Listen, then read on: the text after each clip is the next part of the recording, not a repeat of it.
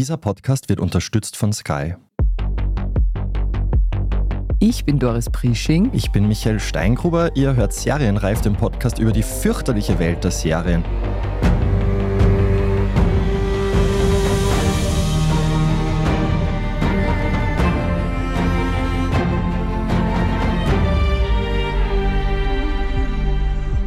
Haben Oktober, Zeit des Gruselns, und auch wir können und wollen uns diesem Umstand nicht entziehen. Bei uns geht es heute um Horror in Serien. Wir geben Tipps, Empfehlungen, Interpretationen, aber auch Warnungen. Also was man unbedingt gesehen haben muss und worauf man auch getrost verzichten kann. Ja, Michael, bei welchem Horrorfilm oder bei welcher Serie hast du dich das letzte Mal so richtig gefürchtet? Ich fürchte mich ja eigentlich sehr gerne. Also ich bin ein großer Horrorfan. Ich stehe total auf diese Angstlust, also dieses Angsterleben in einem sicheren Setting. Was mir aber gar nicht gefallen hat, ist Last of Us, diese Videospielverfilmung, wo ein Pilz die Menschen in Zombies verwandelt. Also total gruselig, gut gemacht, super große Empfehlung. Aber was mir eben da fehlt, ist bei dieser Angstlust die Auflösung am Schluss. Also mir war das alles zu trostlos, zu dystopisch und hat mir dann schlussendlich kein gutes Gefühl gegeben. Okay, das heißt, du brauchst bei einer Horrorserie am Ende auch die Erleichterung. Ja. Gibt es aber nicht so oft, glaube ich, oder? Weil die richtig typische Horrorserie endet ja so, dass sie grundsätzlich sagen muss, das Grauen bleibt bestehen und niemand ist sicher. Na, sonst wäre es ja fad, aber es gibt schon immer so einen Moment der Hoffnung und bei Last of Us war mir das alles ein bisschen zu deprimierend. Wie schaut es bei dir aus, Doris? Ich fürchte mich immer dann, wenn der Horror real ist. Also wenn es eine reale Vorstellung ist, dass er wahr sein könnte oder dass er wahr werden könnte. Horror im Sinne von schockierend, meine ich damit. Ja.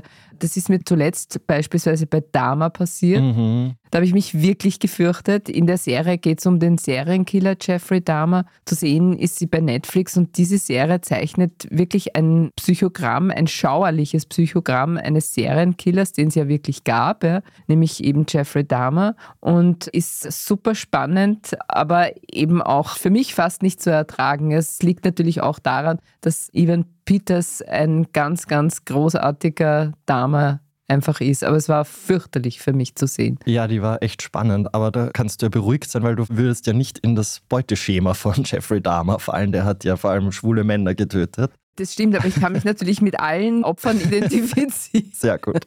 Aber das heißt, so Home Invasion, auch Einbrecher und sowas ist für dich ein No-Go. Schrecklich, ja. Es liegt daran, dass ich auf meinem Nachhauseweg, ich weiß nicht, ob ich das jetzt sagen sollte, aber eine durchaus längere Strecke habe durch einen Wald, durch einen finsteren Wald, wo es keine Straßenbeleuchtung gibt. Das gibt es in Wien tatsächlich. Nicht so oft, aber es gibt das.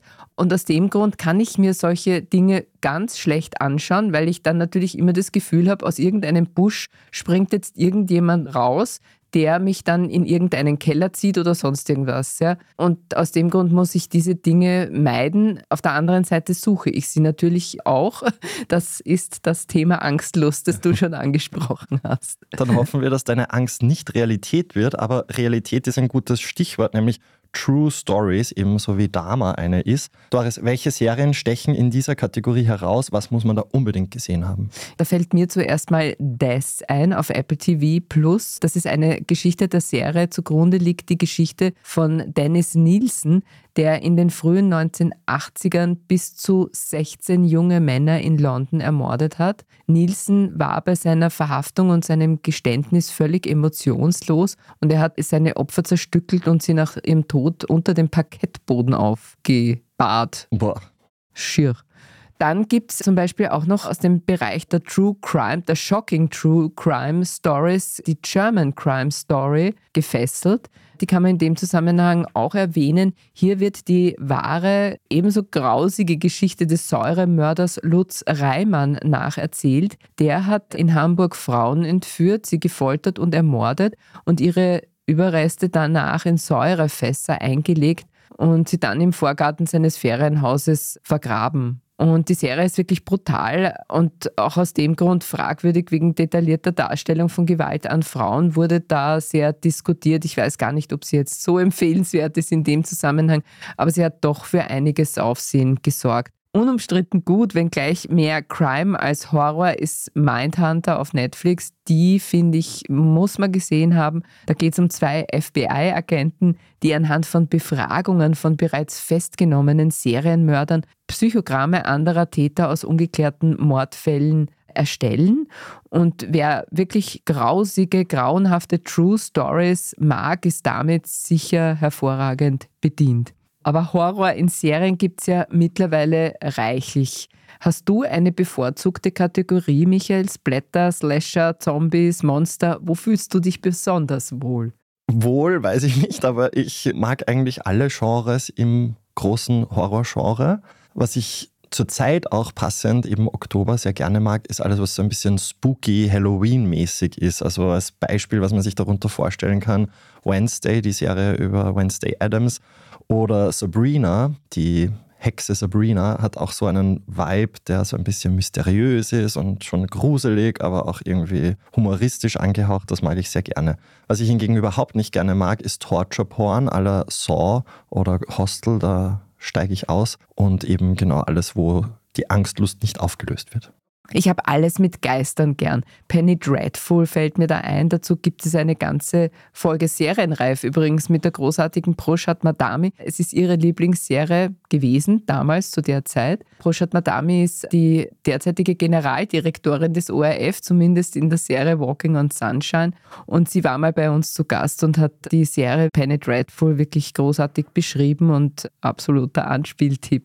Ich mag aber auch eben diese großartigen Serien von Mike Flanagan, Spuk in Hill House oder Spuk in Bly Manor. Also überall, wo es irgendwie spukt und wo Geistwesen anklopfen und erschrecken und Huibu machen und dabei aber trotzdem ihre Sehnsucht, ihre Verzweiflung ausdrücken, da bin ich voll dabei. Apropos Mike Flanagan, der wühlt ja gerade die Horror-Fangemeinde aktuell mit Der Untergang des Hauses Ascher auf Netflix auf. Wie gefällt dir das? Ich finde es gut. Es geht eben genau in die gleiche Richtung. Ascher, diese Ascher-Geschichte ist ja eben eine Erzählung von Edgar Allan Poe. Und Flanagan transferiert diese Familiengeschichte in die Gegenwart und ist natürlich total irre, weil die Familie Ascher ist von bis verdorben und gierig und intrigant und grausam auch, skrupellos und die müssen alle sterben. Und dann gibt es halt sozusagen die Anlehnung, ist wirklich grob angelehnt an die Urgeschichte, gibt es die Schwester von Roderick, von Sir Roderick, das ist der Patriarch und diese Schwester sorgt sozusagen für Ungemach aus dem Reich der Toten.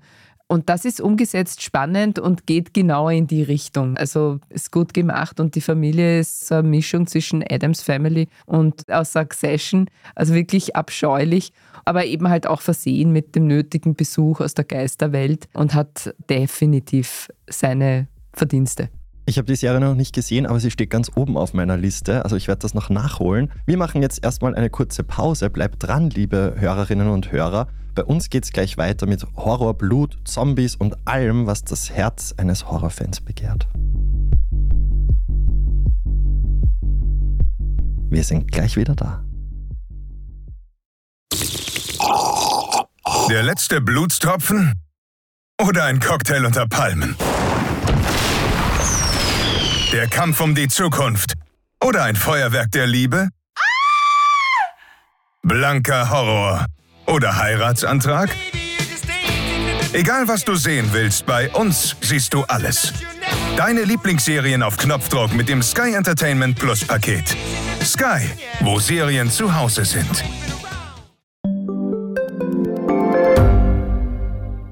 Standard-Podcasts gibt es ja wirklich schon zu jedem Thema. Also fast jedem. True Crime. Thema des Tages. Lohnt sich das? Inside Austria. Serienreif. Besser leben. Rätsel der Wissenschaft. Edition Zukunft. Und, und, und. Aber nicht jeder hat die Zeit, das alles zu hören. Und manchmal möchte man sich einfach nur ein paar Minuten beschallen lassen. Ich bin Scholt Wilhelm. Und ich bin Margit Ehrenhöfer. Ab sofort bringen wir auch Highlights unserer Podcasts. Für zwischendurch, wenn mal weniger Zeit ist. Diese kurzen Ausschnitte nennen wir Shorts. So wie eine kurze Hose. Oder eine kurze Geschichte. Okay. Und Shorts vom Standard finden Sie jetzt überall, wo es Podcasts gibt. Michael, wie wichtig sind dir Horrorserien? Brauchst du sie für dein Wohlbefinden oder gibt es bestimmte Stimmungen, in denen du sagst, jetzt brauche ich's? Wie gesagt, ich bin ein großer Fan und die Theorie besagt ja, dass man Horrorformate anschaut, wenn man selbst ängstlich ist oder vielleicht eben mit Ängsten umgehen will in diesem sicheren Rahmen. Ich weiß nicht, ob das bei mir zutrifft. Mir würde jetzt keine Signifikanz auffallen, wann ich Horrorserien schaue. Ich finde schon, Serien machen mir Spaß, wenn ich eine Figur sehe, Natürlich ist es die klassische Heldenreise. Und wenn ich zum Beispiel Wednesday sehe, da gibt es einen Freak, der super freaky ist und sie bleibt sich aber selber treu ja, und kommt zu ihrem Ziel in gewisser Weise. Dann sind es natürlich immer auch Mutproben, die man vorgelebt bekommt. Ja. Der Subtext von Horrorserien liegt sehr, sehr oft in der Psyche. Und das finde ich ja eben gerade das Spannende und Interessante. Und ich habe also gerade in Horrorserien ganz oft Figuren, mit denen ich mich identifizieren kann. Es sind sehr oft nicht die Monstren, Gott sei Dank. Aber so ein Vampir zum Beispiel kann schon eine geeignete Identifikationsfigur sein, die leidet, aber eben halt auch Dinge tut, weil sie es tun muss. So hätte ich zum Beispiel angesetzt. Ich weiß nicht, ob das bei mir zutrifft. Vielleicht sehe ich es auch ein bisschen gerade bei so deinem Lieblingsformatigen Geisterserien und Filmen, wo es ja auch diese berühmten Jumpscares gibt, wo man wirklich vom, vom Sofa aufspringt. Vielleicht ist es dann so befriedigt, dass ein Bedürfnis nach Thrill, also so wie eine Achterbahnfahrt vor dem Fernseher quasi. Voll, na genau. sicher. Und schaust du dann zu Halloween vermehrt ja. oder wirklich? Ja, schon, ja weil die ganze Stadt und alles irgendwie, man wird ja penetriert mit dem Thema sowieso und mhm. genau, da wirkt bei mir die Werbung. Und es kann nicht furchterregend genug sein. Also, weil ich habe ja dann schon irgendwann einmal das Gefühl, ich weiß nicht, wie weit es jetzt geht und will ich da jetzt wirklich so weit gehen, bis ich mich fürchte. Ja, die Dosis macht das Gift, oder? Also es gibt natürlich irgendwie die individuellen Grenzen. Ich habe noch eine Frage. Was war dein erstes Horror-Angsterlebnis? Also den ersten Horrorfilm, den ich angeschaut habe, war tatsächlich so ein Teenie-Horrorfilm, auch in meiner Teenie-Zeit. Ich weiß, was du letzten Sommer getan hast. Oh. Und hast dich gefürchtet? Ja, aber ich habe das genossen. Das war eine Initialzündung für meine Leidenschaft für Horrorformate. Bei dir?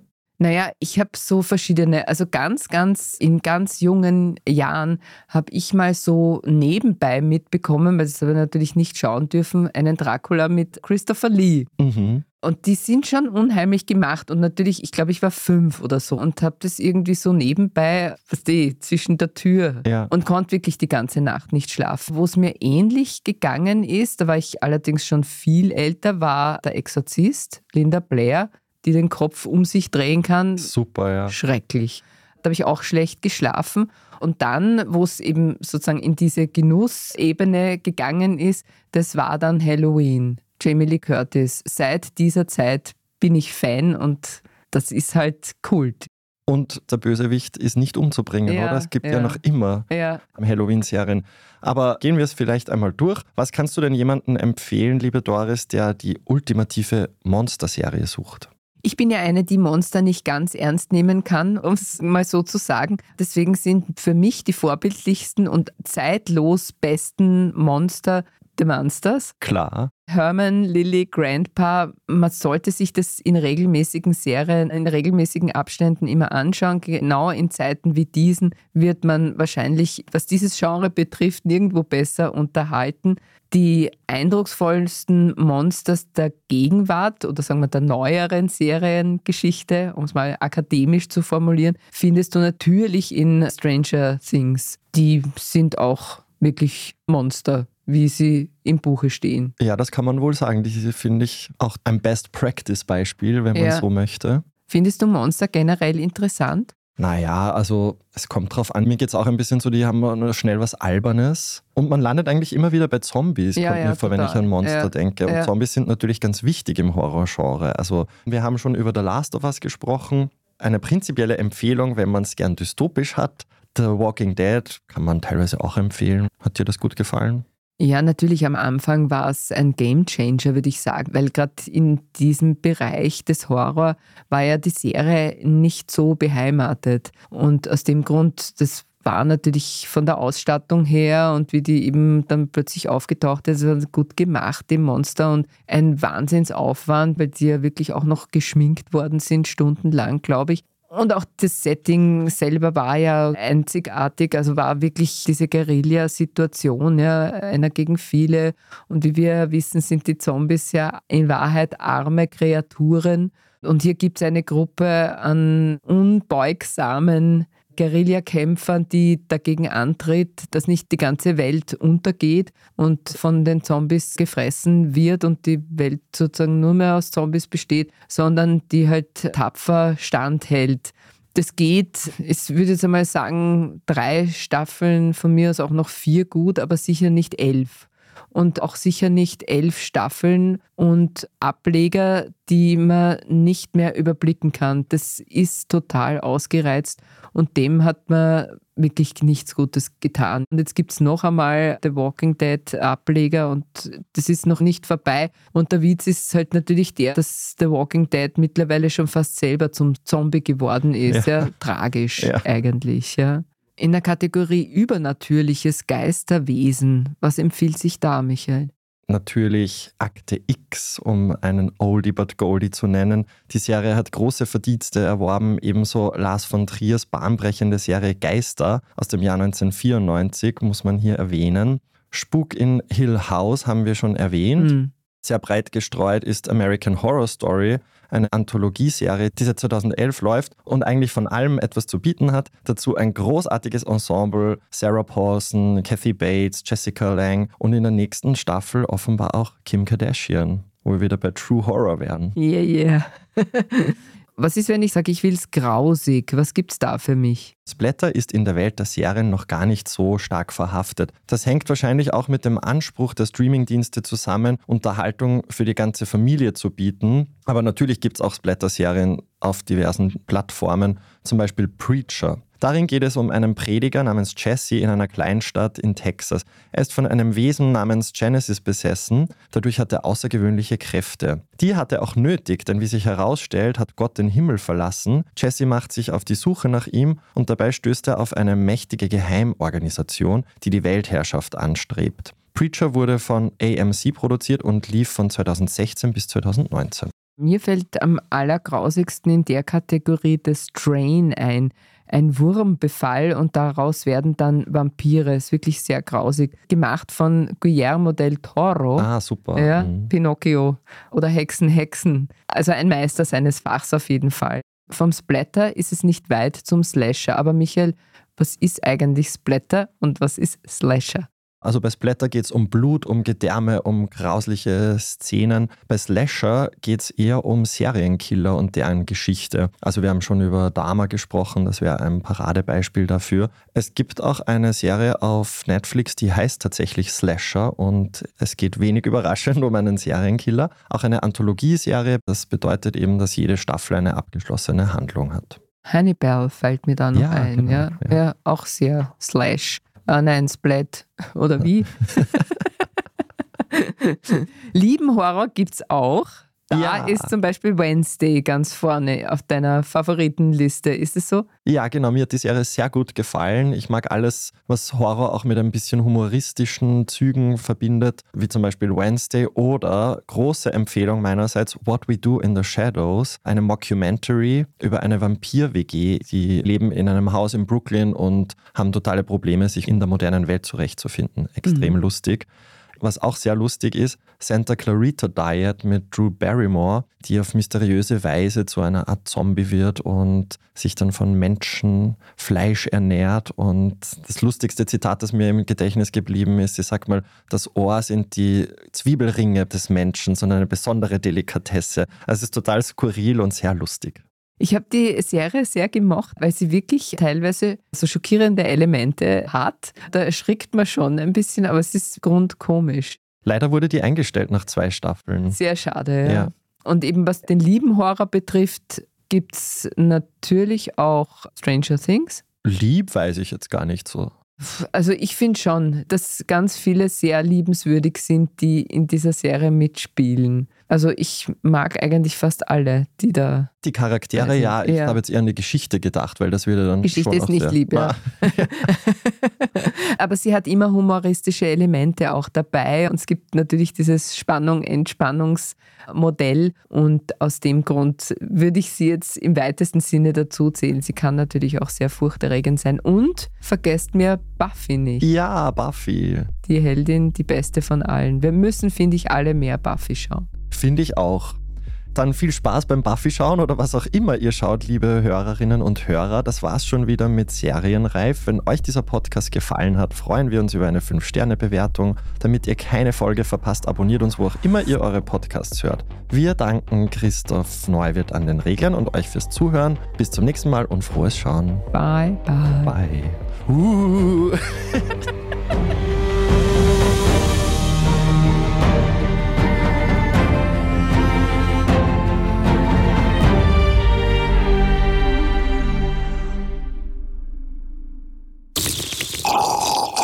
Der letzte Blutstropfen? Oder ein Cocktail unter Palmen? Der Kampf um die Zukunft? Oder ein Feuerwerk der Liebe? Blanker Horror? Oder Heiratsantrag? Egal was du sehen willst, bei uns siehst du alles. Deine Lieblingsserien auf Knopfdruck mit dem Sky Entertainment Plus Paket. Sky, wo Serien zu Hause sind.